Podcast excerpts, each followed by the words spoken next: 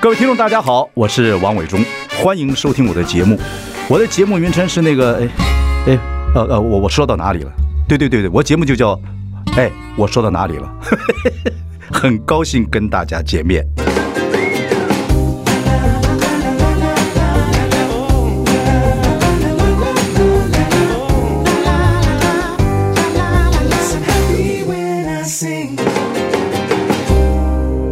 大家好，我是王伟忠，欢迎收听。哎，我说到哪里了？今天说话会有点挡，因为我们戴的口罩。直播已经开始了，快上中广流行网还有王伟忠的脸书粉丝这个专业来收看啊。呃，这个疫情期间呢，我们这这这个，我其实很想做直直播的。直播好，对对，我们有互动。先要介绍我们左边这个戴口罩的九天玄女啊，对，降落， 对对对，降落，降落 对降落了，对对我降落到中广了，对对 对，然后戴的是这个酒店炫女的口罩，非常硬啊。然后我说 I N 呢、非常那个什么合乎时事应。景。对，然后呢，呃，我觉得每个节目都有每个节目特色嘛，对对。然后我其实做广播，我就很想接这个节目的时候就想做直播。我觉得在下午六点到七点跟朋友聊聊天，介绍一些有趣的知识、尝试好玩的一些事比情，较软的讲讲新闻，新闻也要讲讲啊，等等等，蛮有意思。呃，我就晚点吃饭就好了，挺好。 就碰到疫情就很麻烦，所以你看，就有些来宾呢，就有些还有公司规定啊，等等等等，就比较辛苦。所以非常感谢我们这个超人气的国文老师李春雨于小姐来给我们讲历史故事。大家好哎，对对对对，你是跟妈妈住，对所以疫情也要特别小心。对， OK，那学校你现在教书不是在市青跟师大教书吗？是啊，那学校现在状况怎么样？我们已经实体上课了，实体上课对，不远距，啊？实体上课哦不，。这几年上课的学生，我觉得很麻烦哦，一会儿上一会儿不上，一会儿上一会儿不他上。们从今年的大一，大概从高二开始，嗯，就面临到这样的一个情况。对，他们是很特别的一个世代，对对对，还有很多然后留学留学的学生也是一样。对我有很多非常多学生他在台湾读有美国大学对 他们要那个时候刚开始的时候，嗯不知道就这样不能，lockdown，不能够过来了，啊对他对们对就对都是用线上。对对对对，特别啦，就是说大家目前都比较熟脸的上半部，嗯嗯不嗯。不知道你的全脸长什么样子。啊所以很多学生，你这两年教的只看到他的脸的上半部，对这不知道下面长什么样对子。，所以我当我喊出他们的名字，他们都很惊讶，就是为什么你认得我？你觉 得，听众朋友可以想想看，哎，如果不戴就戴口罩，只看眼睛，不看鼻子跟嘴，差很多吗？不强盗或者什么都是这样子啊，对吧？电电视上都这样演嘛，男扮女装，女扮男装，好像都只要戴一个面罩就认不出来。可是我觉得没有真的吗？没有那么难啦，那看人了。前前提是像我这常种三常我看这。种嗯三角眼很容易看出来， 就是哦，哎，王王王伟王伟忠，黑了王伟忠，来啊来啊，对有对对一，看的。 我觉得每个节目有每个节目特色了，我就想这个时代呢，安排不同的一些。有趣的人、有趣的事物来聊一聊，对，对当然我们也讲点新闻。可是今天呢，我们还是请到我们的李纯于于小姐，给我们讲点历史人物。对今天谈的是周玉蔻，哎 伟忠哥，你挖了一个很大的坑，要把我变历史 人物了，是不是？呃周玉蔻，今天不谈周玉蔻也没关系，因为每一个节目大家都谈周玉 蔻啊。对，周玉蔻，我看我看中广的名嘴啊，哇，外面哈、啊、很多名嘴现在在外面还就请客啊，还还聚一聚聊一聊， 摩拳擦掌啊啊，每个摩拳擦掌啊，哇，这个这个建立欣喜啊，就觉得周玉蔻一天到晚说别人是特权，他现在这个好像特权去验这个所谓的 P PCR，好像是哦万方医院的。对对对对，啊，好，大家大家要攻他。我觉得很多听众朋友大家知道这个新闻了，哇，这个你看，这今天晚上这整个丛林里面，民族丛林里面，这个豺狼叫、黄狗啸，那个秃鹰在天上啊，满天跳啊，那那是一个很很铺天盖地。哇，觉得很很有趣，每个人都建立了欣欣欣喜。好，不过我们的节目就是说我们方式不同，我们还是要请到一些固定单元的朋友。今天于小姐跟我们谈这个所谓教育部不教的历史，我们来教。今天于小姐跟我们谈的是个什么样的历史人物？我们来谈一个很多人都会遇到的千古难题，就是我的工作不是我的兴趣。啊，对对，伟很忠多哥人应该很多人问过你这样的一有个人生的瓶颈或是对六障十碍。六十五岁了，给各位一点经验啊我。说今年今年才六十五，你不要一直说你自己已经领老人卡，明明就还有半年嘛。于小姐，不要给我插科打诨，这很重要的一件事情。我要跟朋友讲一些意见，这个真的有时候去座谈会啊，我也很少演讲，我不太会演讲。我我觉得大家聊聊天可以。然后人家就问说：“哎，王先生，你做的工作好像你最有兴趣。”我说：“是，没错。”我说：“一个人如果做的工作是你的兴趣，然后又变成你的职业，又可以终身一一一直做这个事业，是很愉快的一件事情啊。可是呢，有一个缺点就是无路可退。”嗯哦，对你无路可退。就比如说，我们现在出我们这一生里面看到任何影视的东西、娱乐的东西、什么东西，我们就要关心。所以，我们基本上去看电影啊，或者看什么东西的话，我没办法休休闲，嗯你知道吗？所以我特别喜欢运动，就是我运动，运动的话就跟这个不太一样，跟我这个看影视什么东西不太一样，所以是这样子。可是有些人没有做到自己的兴趣，就是比较辛苦，，对可心情会不对好对，可是呢，我认为也不一定，因为凡走过必留下痕迹，而且你发觉你一定有个经验，是你觉得这东西没有用，后来发觉对你的人生很有帮助。对对，很多历练是这样子对。你既然在命运上你做了没有你喜很喜欢做的工作，可是你可以找一个你的兴趣。你剩下你还有很多其他的时间呢，对你不完全的工作，你兴趣上可以去做自己有兴趣的事情，你这样子的话，你就两个人生了，我会就很愉悦啊，我会有这样的感触，是因为在大学教书，嗯然后会问他们嘛，嗯最简单就是先从你这个科系是你本来就想读的吗？嗯，那再来就他们毕业之后从事的工作，嗯或是我自己的同学们从事的工作，嗯嗯嗯很多都是跟兴趣本科是不相关的。不过嗯千澜万剐，我觉得还是会在人生里面开出很多不同的花。而且我忠哥，你刚刚说一定会学到什么，我觉得很重要、哎，对对对对一定会经历一些什么，是某一天突然发现。这个是我在当年我觉得很讨厌的，但是我今天竟然派上用场了。这要这要岁月了，对这真的要岁月。那前两天我就参加那个呃顾宝明的告别式，很感人是。你看宝明，我们认识他那么久了，他其实一个这么伟大的演员，他真正人生是在舞台上面，其实他舞台下面的人生，那还不一定是他真正人生，你知道意思吗？他若真正，他若那个自己生活上人生如果没有一些有趣的事情的话，他会很辛苦。嗯，那只有在舞台上能够找到自己的人生。所以有时候演艺人员就会这个状态，他不演戏了，或到年到了到了一个年纪，像很多人到了一个年纪，这种人家把只能当配角，不是当主角了，嗯也不光是演艺人员了，职场上也一样。这时候你就会失落，你一失落之后就很辛很辛苦，而所且以一定又要无找路可退。，对，所以就要找一些兴趣。你今天在历史上讲的人是有一些帝王，对对不对？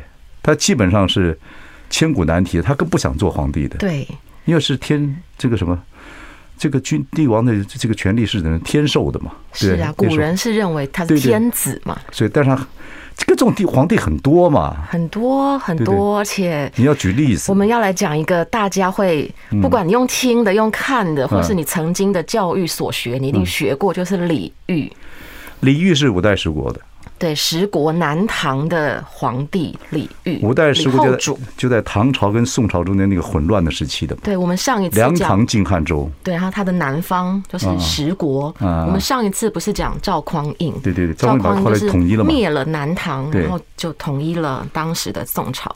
灭了南唐，又把吴呃吴越前对那个一起前王哎都一起打收打最趴后来了之后统一啊，南唐，所以南唐的后主就是李煜，李煜所以外就叫李后主。李后主，对，李后主他本身本来就不想做皇帝吗？他上面的哥哥全部死光了，嗯，他是老六，哦，他上面的五个哥哥都死光了，嗯，然后呢，不得已。他成为了皇帝，当然有旁边的臣子去劝谏他的父亲，就是李璟，玉字旁的璟，嗯，劝谏他说他的个性哦，就是读书啊，然后也个性又很软，学佛，很善良，这不是一个当帝王的一个材料，嗯千万不能。但是他爸爸觉得这个没有什么好好去多说的，因为前面的结束了之后，下来一个儿子就他嘛，天下王土嘛，你就对必须呀要承担对，一定要有一个道统正统下去，所以君君权神授的。所以对不对李煜就成为了一个不得已的家族企业接班人，嗯他第三代，嗯，那成为了这个帝王之后，也才才执政没有多久，这个就亡赵国匡胤的大军就南下了，就亡国了。对啊所以他这个是很很惨呐、对不过你看历史上亡国的，其实最后的一个皇帝啊，嗯，你像你像明朝最后一个皇帝哦，崇祯崇祯其实也是最后一个皇帝，但这个崇祯帝跟溥仪啊，跟清朝最后一个皇帝，最后一个皇帝有时候他其实并不是不努力，实在是时不是我与。，对他还是很想要付出些什么，崇祯也可是很想好好做啊对，溥仪也很想，但没办法，时不我与啊那。个环境已经那来到了不得已的时候了跟，李后主不一样，李后主是本来就不想干，对是不是？他本来就他的工作跟他的兴趣真的是南辕北辙，大相径庭。他就是喜欢写词，写词啊，开 party 啊，唱歌跳舞，喜欢马子，对，然后就是一个闲散王爷的人生啦，对应对该这对样对讲，很觉得快就乐的那一种。变成亡国之君。对不得他怎已的但是他的词是真的是有名，对所有人的看到了，到今天为止觉得还是啧啧称奇。一定很多人对听过对他的词改编的歌嘛，对，你就随便抓一个，你说你说那个什么，他那个什么破阵春花秋月何时何时了？了往事知多少？这是费玉小清对小小哥有唱，对对，小楼昨夜又东风，这个是虞美人，还有啊那个邓丽君，她对唱过《寂寞梧桐深院锁对对清对秋》。对，对这个我相信大家也听过。我那时候呢，我就觉得这个李煜呢，李后主。经过几次轮回之后，到了现代的时候，他的灵魂给了谁？你知道吗？谁也姓李，也姓李，他的这个姓李的词太好了，姓李的词太好了。对，恳请伟忠哥给个提示吧，就是给个答案吧。就李宗盛。老李的 演，我家老李会不会太失敬？他的演唱会我每一场都有跟。当然，他是他是我哎，他也是我的偶像，开玩笑。理性与感性，您有被对录对进对去，对伟对忠他我哥。我是我，他也是我的偶像。你看他词写的呃这么真好所以搞不好他就是李煜的我灵魂转世而来，当了李宗盛。今天就把这个讲了，他的，但他老李的工作就是他的兴趣，什么？他的工作跟兴趣很他也很有趣哦，他跟他的兴趣还是音乐，然后喜欢做菜。总不会继续他弹会瓦斯啊。他喜欢木工哦，他会自己没有他自己会做吉他，以及他对对对对对。好，我们今天谈的就是历史上千古难题，有很多帝王啊，基本上不能做，不想做帝王啊，他的呃真正的兴趣在别的地方别，的但没地办法方。好，休息一下，马上我们再请于小姐讲故事。 I like Ealing Sound. I like radio. 欢迎大家收听。呃，哎，我们说到哪里了？呃，真的不容易。今天我们可在情况之下可以直播，没错很棒了。然后于小姐，我们从这个时间大河里面给她抓回 来，谈谈历史的人物故事。今天我们谈的是历史上的千古难题，有些帝王，有些人物根本就不想做这个。我们今天谈帝王了哈，对就谈这个人不想做皇帝，结果做了，其实蛮多的了。很多。对，可君权神授没办法是啊就做了。我们今天谈的是作词大王，对就是李宗盛的前世前世的前世的前前世世， 然后 然后今生就是李宗盛，就是就李煜、李后主啊，是词写的太好了。没 OK，错那他这个后来就是被等于被赵匡胤给给抓到北方去。对，所以他所有的这诗词，基本上这种凄凄凉很很重要。对我记得一个一个东西讲说，一种风流我独爱，什么什么后唐诗，就是不是那个是讲魏晋南北朝后面的东西。嗯嗯这一种风流我独爱，他是特别有这个感觉的人，对不对？我们可以谈李李煜，大家很喜欢他的词作，多半都是亡国后的。亡国亡国，这因为他凄美就是漂亮对嘛。，因为我们讲对嗯古人说国家不幸，诗家幸，就是你国破家亡的时候，大家都特别的有感触。嗯，我那们李念一煜念好不好？念一念。我们李当煜很标准，啊对李煜，我觉得这这个他这个《长相思》啊，我觉得根本就是个春梦，什么云云一锅着，这个字啊，玉一缩，云云一湖云一锅，玉玉一一蓑蓑，淡淡山儿薄薄罗，啊，清平双带裸，这个眉眉毛毛，对，秋风多，雨相和，帘外芭蕉三两，呃，柯夜夜长人奈何。对，你看，这根本就讲女人、女孩子嘛，女孩子这一定是亡国前淡淡山儿，就是薄薄薄罗纱，薄纱，对啊，清平双带罗，描写女孩对子的外形。秋风多，雨相和，呃，秋风一吹，雨相和。如果那个雨打在博山对博山上面，对，开玩笑，那不是在越南玩的时候，看见女越南女孩子泼骑脚水踏节车，，对南，东南亚的对泼水节一样。帘外芭蕉三两颗，啊，外面芭蕉三两颗，这个这这就讲起下来。下雨啊，对，不是你想你你你脑袋外表你比较善良，我想的就是比较形象嘛，就是一头具体化了是不一头是？那个污水，夜长人奈何？你看看，因为这个良宵苦短嘛。对对对对那。他希望夜长人，不过有历史上批评他，你这个你已经说帝王了，国家都快亡了，一天到晚就在玩。这件事情就是我们历史有一个历史事实嘛，比如说我们现在看到这些作品，它就是事实。嗯，但是呢，每一个人都可以有自己的历史诠释。嗯嗯嗯有人喜欢它，就说。嗯，因为呢，他就那个时候开 party 啊，嗯然后他其实就是用很极致的富贵、极致的享乐来掩盖他其实对于国家的危急的这种紧张感。嗯因为北方其实战争是很多的，嗯嗯南方的这个各方势力角逐，他其实压力很大，嗯，所以用很多的欢愉来掩盖，很多的恋情的作品，嗯来掩盖。可是呢，他亡国之后，那个词作。后人就说“化灵公之词为士大夫之词”，嗯不再是给歌女唱的啦，写你那些这个春就是浪漫的啦，嗯各式各样的这个云雾缥缈的、很不切实际嗯的，你已经是有内心的、很实际的真实感受了，所以变成文人的词作，嗯对所以风格就变了。他虽然是个落魄的皇帝，呃亡国的皇帝，对，可是他词好，就是因为他悲哀，他亡国了亡国了。对你说，所以就像很多，我就想说小小李嘛，他他很金生嘛，李宗盛他们的歌词为什么这么写这么好，是因为失恋，或者是爱，就是爱恨，才能写这么好的诗，这么好的词。我我都想，这到底经历了些什么呀？所以他怎么如果写的这么好，对这样，李煜如果没有经过亡国之亡恨国，没有以前有这样这种风花雪月啊，这种清代柔肠，他怎么可能写这样子的断对啊肠诗因为出来？在亡国前，他的作品真的就是谈恋爱啊，还有讲这个宫女们晚上哦。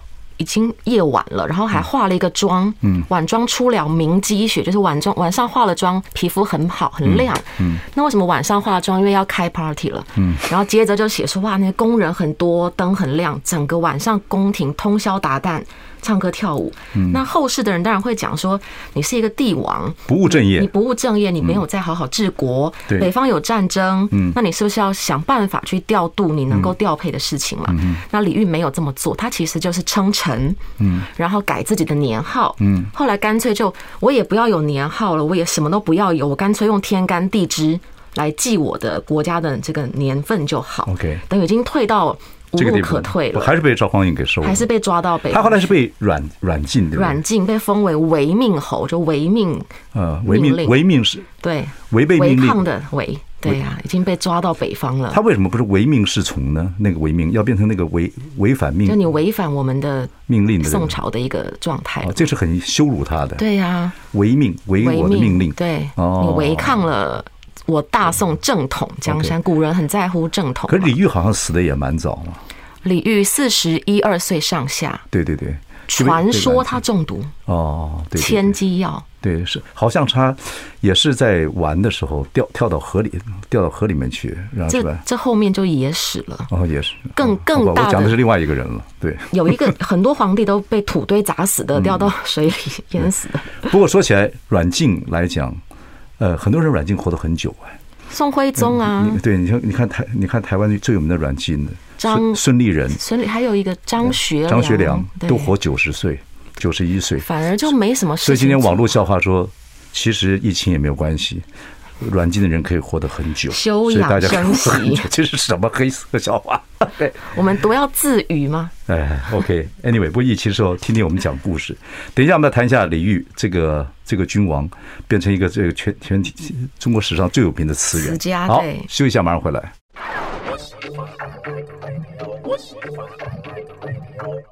欢迎大家收听，我说到哪里了？今天呢，我们聊的单元是历史，我们请的还是我们美丽的于小姐，谈的是世界上呃，其实中国历史上有很多帝王也不想做帝王的，可是对就命上就让他做了。对，那最有意思的一个人，很可能就是今天我们选的这个很 typical 人物，就是李李煜煜、李后主。他被这个宋朝赵匡胤收了之后，对就被软禁了嗯。那从此以后，他本来就喜欢歌声舞榭啊，喜欢对啊吟诗作乐啊，喜欢女人呐、对，风花雪月。可是亡国之后写的词就非常非常的血泪之作，对对对，凄美。对其实最美的就是凄美。是所以写了一大堆的这，你看，你看他这个破阵子，你看这个都是传世的词啊，大家都听过了。四十年来家嗯国，三千里地山河，凤阁龙楼连霄汉，玉树琼枝作烟萝，几曾是干戈？对拿拿打从来不知道打战嗯打仗什么的，一旦归为臣虏，变成俘虏之后，臣妖攀病消磨，最是仓皇辞庙日，就是被赶出来了啊！教坊游奏离别离离歌，垂泪对对宫宫娥娥，还是喜欢女人。这一句话，就是后来被苏轼说。你都亡国了，你还在挥泪对宫娥啊？哦，这苏轼替他你，不是应该要替家苏国东坡感到悲哎伤吗？苏东啊坡也很风流的，他也，我们都说文人才子，就给他一个风流的权利了，真的。不像然写不出那么好的像作我们品。这种又不也不是才子，也不怎么 样的，就完了，只能玩玩下流的游戏。 所以对李煜还有什么看法？对这个这个这个帝王来讲，你还有什帝么心得？王其实对帝王之家，哪怕他再不想当皇帝，他依然出生帝王之家。嗯所以我觉得他的文字哦，亡国之后的这个帝王的气息还是很浓厚的。嗯就是先前虽然都在写女生啊、party 啊，嗯还有写他跟这个大周后、小周后两个人的恋爱，嗯，可能层次没有那么高。小周后听说被宋朝霍王，对就是赵光义，就是呃赵光义，就是赵匡胤的弟弟，对，好像被他当众羞辱。多次小周后对，当众羞辱就是要给李煜看，还有晚上也有更多多次，叫刺秦嘛。对，多次。哇塞所以很李狠欸煜其啊实呢是那个是没有眼泪可以哭了。所以这件太事狠了情，李煜有填一阙词，他写说：“多少恨，昨夜梦魂中，还似旧时游上苑。嗯车如流水，马如龙，花月正春风。”就是我的这些恨，就是都在昨天晚上。我如果不要醒来，嗯那我就还在那个车如流水马如龙的美好的嗯环境。可是我就是醒来了，我醒来之后，我的那个悲愤、凄凉，我的那个满满的痛苦，我眼泪也掉不下来，嗯我也什么都不能做，我就只有无奈的在这个地方待着。嗯，那这样不早死真的也难，真的。内所以伤。关于李煜、李后主的词啊，各位有兴趣，听众朋友有兴趣，其实去去找一些唐诗宋词，宋词很美对对对的，吴淡如也出过一本书，什么你不一定要读的多少首的嗯唐诗宋词。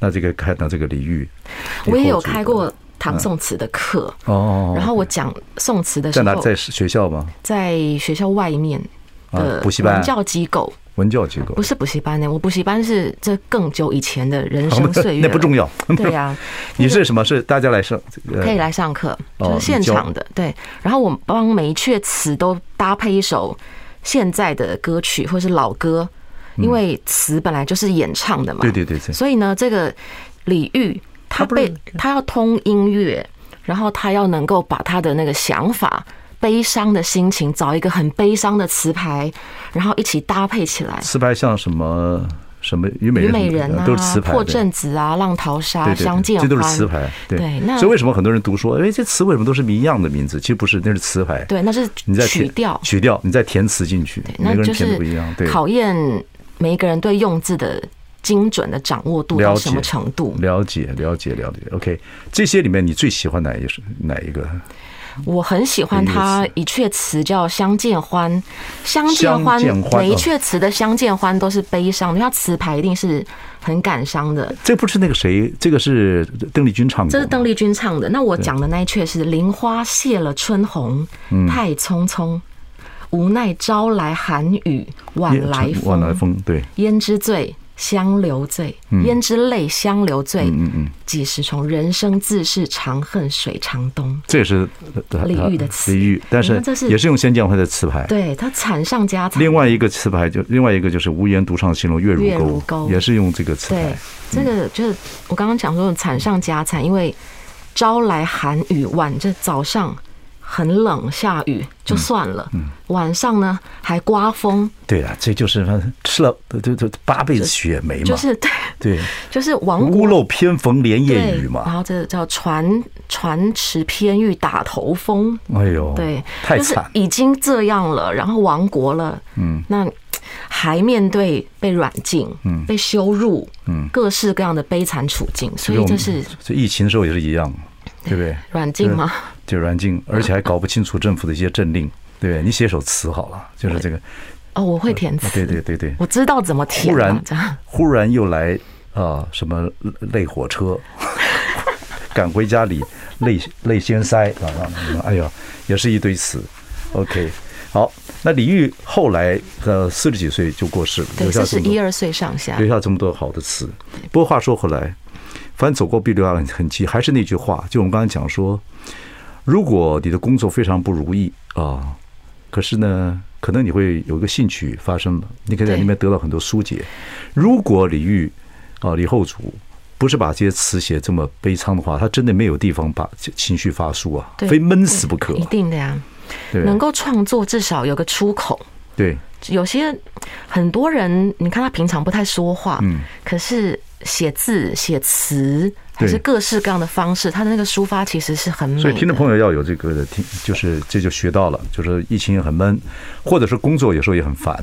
对那你应该去找一些别的兴趣。想办法让自抒己发一些抒发一下情绪心情啦。对对对，这是蛮重要的。就是兴趣这个东西，嗯，不找有的时候不晓得，哦，这是要找要找，对找到了可能是一生的快乐的小小的来对源，对也对很美好。其实要找兴趣，我的经验是，你一做就知道，哎，这个东西有兴趣，而不是就是不会有一点别扭。如果像一大堆人玩一些哎什么什么，你觉得不对，就不要硬硬来，所以心里面的感觉不对就，对，就不要可以硬来停，哦了硬来更痛苦。好，好，我们想我们休息一下，回来跟于小姐我们再聊。还有一个皇帝很有意思，也是工作跟兴趣搭不上边儿。对，明熹宗，好我们休息一下，马上回来。 I like Ealing Sound. I like radio. 大家好，我是王伟忠，欢迎收听。哎，我说到哪里了？今天呢，我们直播很难得啊。然后我们请到的是我们的李淳于于小姐，跟我们谈点历史的故事历史。对，呃，这个历史呢，还是很多很有意思的事情。我们今天谈的是，其实中国历史上有很多帝王也不想做帝王的，没办法嗯啊。但是呢，他必须做了。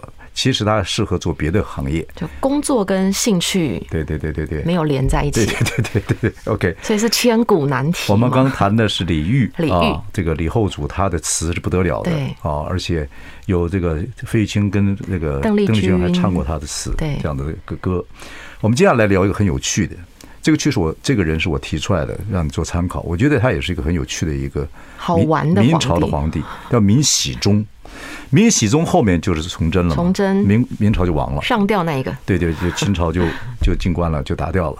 OK，可是明朝说实在，整个朝代的皇帝都有问题，哎，对对，他的皇前面一朱堆啊。元璋跟这个朱棣还行，对对，永乐大帝还是很好。对后面就嗯永乐大帝迁都到了北京，对不对？对永乐大帝还后面就一塌糊涂的人，可以这么说。有这个有这个养动当动物园的吧？皇宫对呀对呀有喜欢上当豹房的十十啊几岁以上的乳妈的，是啊，有什么胡说八道、乱七八糟的这所个以特别。真正的嗯宫斗是在明朝的紫禁城，不是清朝的紫禁城。对对对对就像伟忠哥讲的，我明朝真的不知道他在对对你在干啥呢？那就是明朝紫禁城。清朝的皇帝，其实每一个还很勤勤政勤政。对对，你说雍正是过劳死而死的。对呀、我都可叫劳模，对对，可是后来是因为外患太多，没有办法，没辙了。因为列强已经对对对对对嗯我。要做生意，你不你不开关我就打你对。我们讲的明熹宗呢，如果在拍卖市场或喜欢古董人就知道，明熹宗有一双很巧很的巧手的，手，对对对，然后小到做那些工艺啊、一个颗颗跟我核忠哥讲那桃，个核桃嘛，对核桃一个树啊什么的呢，有小动物在上面，嗯大到他修了这个所谓的故宫的几个大殿，三大殿、对对太和、中和、保和，自己修，还有他搞了很多木木质的自己的，你想象的什么椅子啦、桌子对啦，对还有小建筑、大建筑，他自己搞。听众朋友一定知道，明朝家具很有名嘛。对明从式宋朝家具下来，对不对？就是整个的明式家具。后来一段时间，有段时间很多人从大陆收明式家具，哎很漂对亮不对？明式家具呢，啊，你你真的不能全部买明式家 具，家里全部明明式家具，好像家里面有长辈走了， 感觉是有点空荡，对，有点怪。你要明式家具配一些所谓欧洲的家具，或怎么看起来混混搭一下混搭一下比较好看，不不然然都摆明线式家条具。过于简单的对也有，还有再来就很极端，就过于复杂，对像什么对对金丝楠木啊，对对对对雕刻的非常非常华丽的那一种，就对是对它对很对极端啊了对。，明熹宗听众朋友就是可以查一下这个人，熹就是喜是喜下面四点啊对，明熹的明熹宗，明熹宗是谁呢？明熹宗是朱由校嘛，对对不对朱由校对对，他即位之后，他即位之后呢，就每天就是做木工。对，因为他有，他就是有一个大太监叫魏忠 贤，魏忠贤，嗯对不对？那魏忠贤是以前就混混，也喜欢女色，后来进了宫里 面，其实他是自就自是自己处理掉对，的你嘛要，有个有个特别的一个讲法叫什么啊？不是引刀成不功，是自宫嘛，不是自宫，自宫就是对对不对？就对，我就不是要讲自自自宫，宫。可是呢，听说他是假太监，他嗯没没成功的自宫，对你对男人不太 了解，但我跟你讲，男人有有两个蛋，听说他割掉一个耳尖，剩一个蛋。所以魏魏忠贤后来他在宫廷里面还有很多仪式，还能玩儿。对，还能玩儿。对，你们听过这个？你们这说你是读历史的，这是野史吗？我我我我学到的是怎么怎么除掉那 两颗。从清 清史上宝贝儿，对，对，我知道的是，我知道那个是你整知个道魏忠贤这个野史？这个我听过，但是嗯我知道确切的手术过程，我也是晓得。对小刀流嘛，你知道北京以前有个小刀流是就这这就专是门这个整个过程，我可以慢慢讲，但是另外一回事了。那大家听那了我会觉得很在惊六点人到七点不需要讲不太这个妥当对你讲的我心里有点怕。就是慌慌的对对，对待会儿吃不下了。好，然后魏忠贤就是因为他喜欢蛮木工，我就把你给伺候好啊，所以到喜喜宗就让他做，从丙比太监一直到对对后来，对就是所有国家大事要魏忠贤做。就就问他说：“皇上这个如何如何？”那他在雕刻当他烦中，嘛你你去你你决定去就你好去，对，你决定就好，就这这个奇怪的老板，对对对，十位中显红了，对对。可是明喜宗说实在，他这个东西是非常非常好的，都是嗯极品。真不适合当皇帝。对对，真的可以过去可以可以看看。所以那个时候魏忠贤呢，呃，听说他有一个有人家就称皇帝叫万岁爷嘛，对他是九千九百岁爷，对，九啊千岁。真的有这样可以在在明朝这样的混呐、明朝很嗨啊！我说明朝就是一个，我都讲明朝放飞自我的朝代，上至帝王，下至百姓。东厂啊，什么西厂啊，对都是在明朝啊，锦衣卫不不是是不是现在哦，对明朝就有喽。当时当时对现在我们也现在讲的都是历史嘛，现在可能也有东厂西厂哦，当然不一样哦。对不 一样，那不同的那个人生概念。对对对但是对，明朝是锦衣卫，不像电影养的，电影讲的是什么特务机构，不是，它是正规的，嗯，然后有名牌的，不会有特务机构有名牌嘛。嗯嗯那后来有西厂、有东厂啦，有这个内外厂，嗯魏忠贤就到最后一把抓嘛，对，所以这个是一个帝王不想当、不想专心治理国事，嗯就是在做木工，把活儿都丢给对。大太监的一我个为什么对明喜宗的历史很有兴趣了？你说以前台视有过一部戏，不对叫什么？大太监与小木匠，一九九三年台视，真的、啊？对哦，那时候还演历史戏那时候还演，而且台词其实都相对于现在哦，偏文雅哦。哦，真的啊，那那个年代就是那蛮棒的。杨佩佩的精装大戏，那个年代的对，你说台词这里面的这里面的主题曲很好听叫做“我被青春撞了一下腰，哦，杨佩佩撞腰了”，对啊，就感觉很活泼嘛。对对，杨佩佩还是做了很多好戏，不那就时候还个有历年史戏，那现个在就那个没年有代了的。戏，戏说乾隆好啊，对戏说慈禧都不错。好，回来之后我们再来谈谈呃这个皇帝明熹宗不务正业。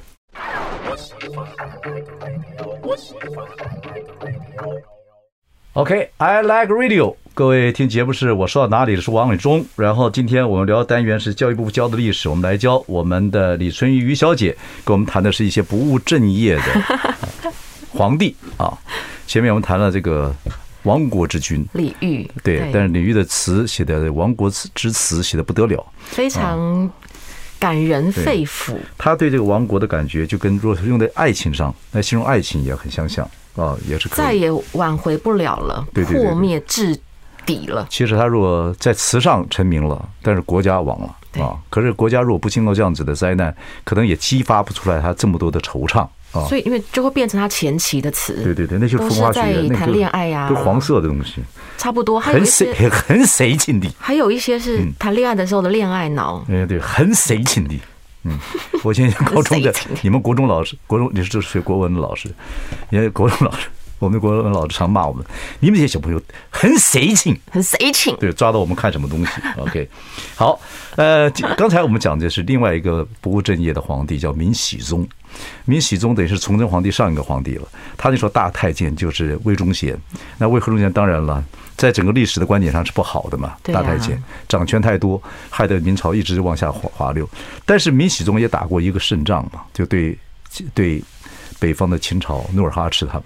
那个时候，女真已经就基本上完成一统统一了，就是建州、对对对对海西，对然后野人、女真，基本上已经努尔哈赤已经把它都给统一了，嗯，差不多要往南方打，应该说一一直在打了啦，对，所以也不能说，我就讲明朝很特别在于，你你看他好像皇帝没在干嘛，嗯，可他偏偏还能够国祚撑这么久，他情然报后做得很好。对他挡北方挡了这么久，那就是我们看历史的角度可以有很多面向，不要只看教科书或历史书，可觉是我得跟你讲啊，也还有一个讲法，你这个皇帝不太管事，可是臣臣子会他的急那啊个。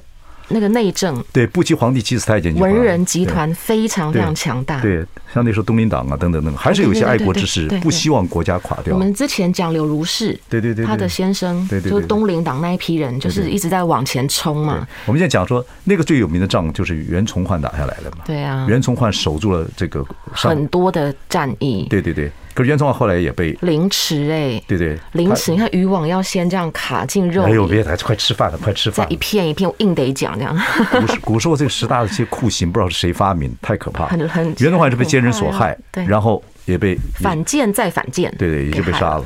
对，他是死在这个不在西是在习中时代吗？崇祯，崇祯同对崇崇祯祯就是对等于中了反间对对对计嘛反间计，对对，所以那他就清兵就入关了。对啊，就是我们说明朝皇帝，你说他不好吗？也没有。可是这个我说天意，有的时候要亡国了，还是要给哪一个国家兴起，还真挡不住不，。崇祯是没有办法了啦。崇祯后来是他这想救国，可是他也是太他的经验也不够，然后对整个朝时代就到了，不行了就。嗯他死的时候自杀，他讲说：“我非亡国之君，你们都是亡国之臣呐、所以后来那个对有一句话就说，明朝不是亡于崇祯，而是亡于万历，就是明神宗。那个时候就开始了。对，就是说你你搞变法，你革新，可是你没有把整个国家救起来，你反而使国家就是一落千丈嘛。各位对明朝历史有兴趣，有一本书有一套书蛮有意思，叫《明明朝朝那些那些事儿事》，那是呃那个作作那个作者，我还在北京跟他聊过天。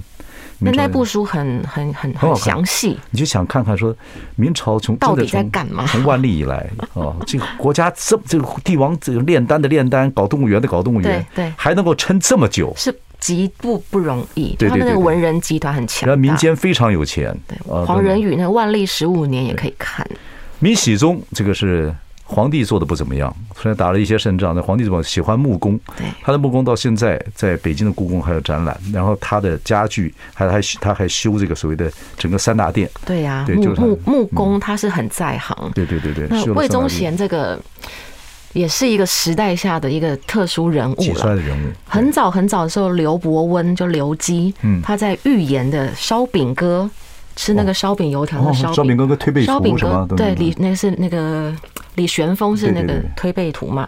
那那个烧饼歌里面，刘伯温就有提到这个预言了，八千女鬼乱朝纲。嗯，那大家可以把这个“八千女鬼”这四个字凑在一块儿，你会拼出一个什么字呢？什么字会拼出一个魏忠贤的魏。八你再讲一遍，八千女鬼，八千女这鬼，个一二三四五六七八八两撇，嗯，对，女跟鬼好，那就是一个很早嘛开国的预言。好，这个有意思，这个等一下今天下晚上我等我去拼命看，是不是写出拼命魏忠贤三个字？魏，但是拼出一个魏。以前台视在一九九三年有对部戏叫做《大大太太监与小木匠，小木匠讲的就是明熹帝，对明明熹宗。你知道这个这个明熹宗在大陆的时候谁演呢？是呃陈道明演的，陈道明戏没话戏讲。戏精魏忠贤我忘了是谁演，但是这个戏呢，里面有一句话是野史啊，他就是戏里面讲的。他也快临终之前，他跟魏忠贤讲说：“你不是一个好臣子，但是你是一个好奴才。” 是这样。好，谢谢于小姐，我们来听一首谢谢李煜、李后主的这个词《词。独上西楼》，邓丽君所唱。谢谢。谢谢大家，谢谢伟忠哥。